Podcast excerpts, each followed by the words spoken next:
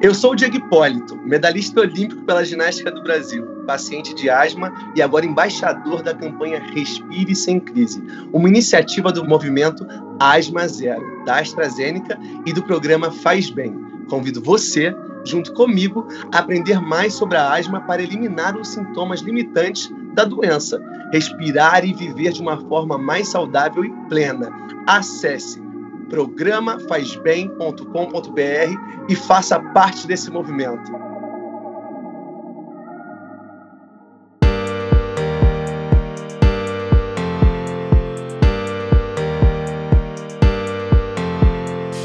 Está começando mais um episódio do podcast Respire Sem Crise um espaço para a gente conversar, trazer informações e tirar dúvidas sobre a asma. Seja muito bem-vindo!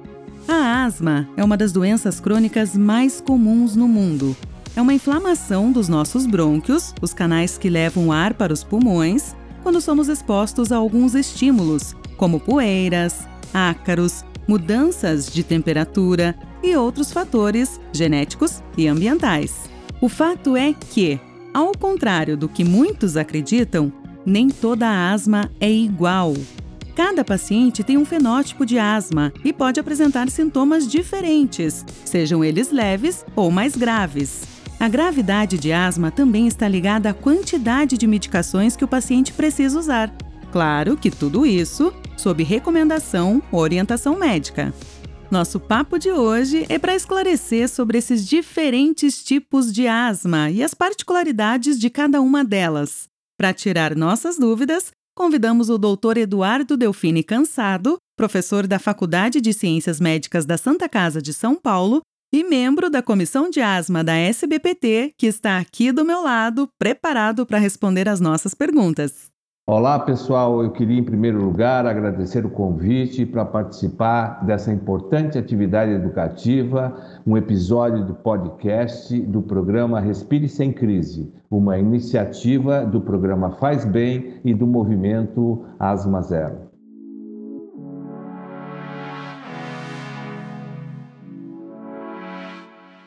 Bom, você que está nos escutando, se assim como eu você já fez uma pesquisa rápida no Google sobre o tema? Deve ter encontrado diversos conteúdos diferentes que falam sobre os tipos de asma. Há conteúdos que classificam a asma pela gravidade, outros por asma alérgica e não alérgica, ou seja, de tudo um pouco. Por isso, doutor, vamos começar esclarecendo quais são os tipos de asma que existem e como é feito o diagnóstico de cada uma delas. Bom, essa pergunta sua é fundamental. Realmente, asma é uma doença complexa e heterogênea. Existem várias formas de a gente classificar a asma. Então, a asma pode ser dividida em asma atópica ou também chamado de alérgica, que é desencadeada por alérgeno como ácaros, pólen, pelo de animal, fungo, alimentos. Existe um tipo de asma que é não alérgica também, Existem asma de início tardio que começa na idade adulta, a grande maioria começa na infância, mas parte dos indivíduos começam a ter a doença na idade adulta. Existe asma que leva a uma perda de função pulmonar definitiva e o indivíduo passa a ter uma obstrução das vias aéreas fixas.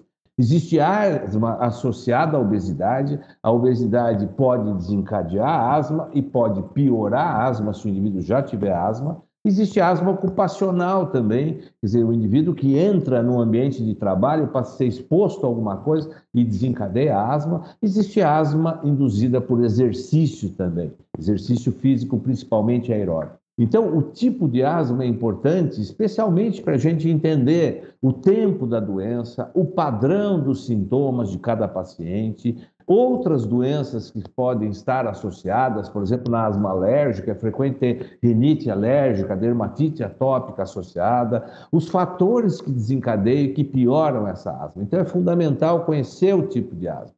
Nos casos de asma grave, hoje, é importante saber o tipo de inflamação dessa asma grave. Por quê? Porque hoje nós temos medicamentos disponíveis específico para um tipo de inflamação, ou seja, o tratamento é cada vez mais personalizado, direcionado. Uma coisa que eu acho que é muito importante é diferenciar controle de gravidade da asma. Então, o controle envolve dois domínios distintos. O primeiro é o controle das limitações clínicas atuais, ou seja, o indivíduo ter o mínimo possível de sintoma durante o dia, não ter sintoma noturno, não acordar com tosse à noite, com chiado, com falta de ar, não ter necessidade de ficar usando medicação para aliviar o sintoma e não ter limitação para atividade física. Existe também a redução de risco futuro, que é principalmente crise, exacerbação, perda de função pulmonar e efeito adverso do tratamento. Se o indivíduo não tem o controle da doença, isso impacta imensamente nas atividades de vida diária, aumenta o risco de ter crise, aumenta o risco de hospitalizar. Então, enquanto o controle expressa a intensidade com que as manifestações da asma são suprimidas né, com o tratamento, e isso varia ao longo de dias e semanas, gravidade significa quanto de remédio esse indivíduo tem que utilizar para atingir um controle. E a gravidade, portanto, reflete uma característica intrínseca da doença, e com o tratamento, que é a doença é uma inflamação crônica das vias aéreas, com o tratamento essa inflamação pode ir diminuindo e essa doença se tornar menos grave. Mas é importante então entender que controle é um estado da doença. A grande maioria dos indivíduos tem asma leve, mas está mal controlada porque esses indivíduos estão mal tratados. Pouca gente tem asma grave e esses indivíduos realmente são aqueles que precisam de dose alta de remédio e mesmo assim não controlam. Então é importante identificar controle e gravidade ao longo do tempo. E existem cuidados especiais que o paciente deve ter de acordo com a sua gravidade ou tipo de asma?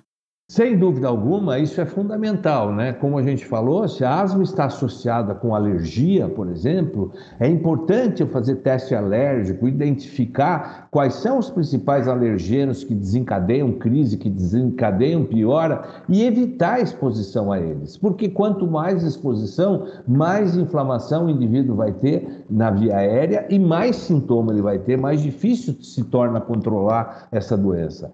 Também é fundamental a gente conhecer os fatores que desencadeiam a piora, para a gente cuidar do ambiente domiciliar e do ambiente de trabalho, evitando exposições que podem piorar o controle da asma. Se a asma é desencadeada por exercício físico, em torno de 50% dos asmáticos têm asma induzida pelo exercício, a orientação não é parar de fazer exercício, muito pelo contrário. O exercício ele é fundamental no indivíduo asmático, ele melhora o condicionamento físico, ele melhora até a inflamação das vias aéreas. Mas esse indivíduo tem que ser bem orientado, ele tem que saber que para ele começar a iniciar a fazer exercício aeróbico, ele tem que aquecer muito bem para diminuir o risco de fazer broncoespasmo induzido pelo exercício e ele tem que utilizar a medicação correta para prevenir a crise durante o exercício físico. Se a asma é desencadeada por medicamentos, existem vários medicamentos que podem desencadear e piorar a asma, até colírios para glaucoma, por exemplo, é importante evitar o contato com essas medicações. Então, sim, é fundamental saber o que desencadeia, o tipo de asma para prevenir piora, para prevenir principalmente exposição. Então, com tratamento correto, é possível viver uma vida normal, doutor, independente da gravidade da asma? Sim, a grande maioria dos asmáticos tem asma leve, mas está mal controlado porque não utiliza o tratamento correto e adequado. Em 2018, nós publicamos um estudo feito no Brasil, onde nós avaliamos 494 pacientes portadores de asma e só 12% dos asmáticos no Brasil têm a sua asma completamente controlada. Então, muitos pacientes usam apenas medicamento para aliviar o sintoma, isso é um problema de saúde pública no mundo e no Brasil.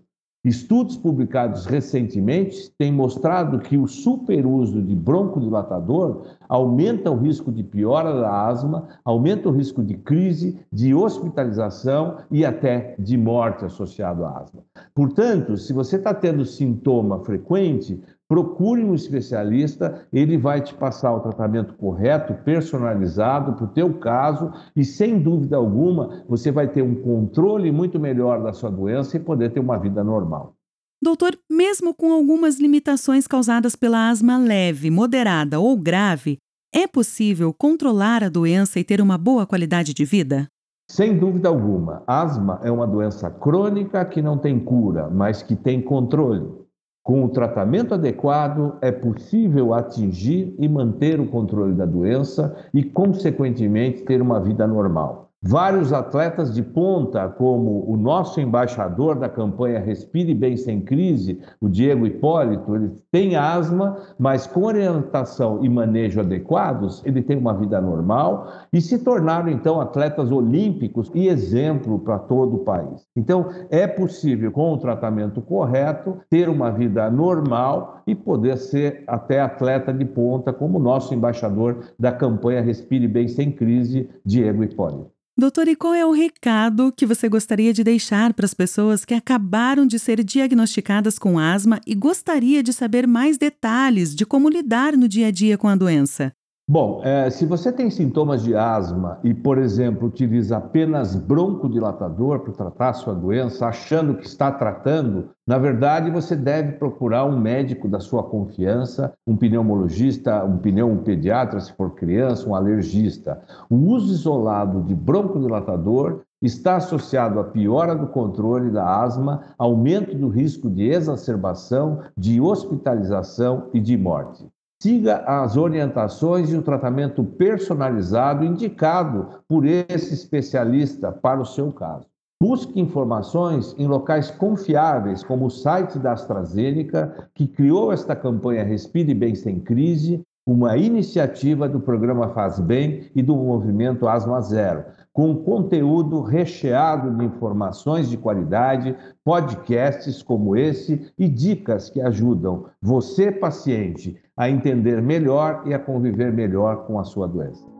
E é assim, com essa super dica, que a gente chega ao fim de mais um episódio do Respire Sem Crise. Muito obrigada, doutor. Eu é que agradeço a oportunidade, é um prazer participar de um programa educativo tão importante como a campanha Respire Bem Sem Crise, iniciativa do programa Faz Bem, Movimento Asma Zero. Muito obrigada para você que nos escutou até aqui. Lembre-se, apesar de você encontrar algumas informações no Google, mantenha-se informado e sempre tire suas dúvidas e orientações com seu médico. Além disso, lá no Faz Bem você também encontra muito mais informações e conteúdos interessantes sobre asma e bem-estar. Acesse www.programafazbem.com.br barra Respire Sem Crise e acompanhe. Aproveita e segue a gente lá no Instagram também, arroba fazbem, AstraZeneca. Encontro vocês na semana que vem. Até lá!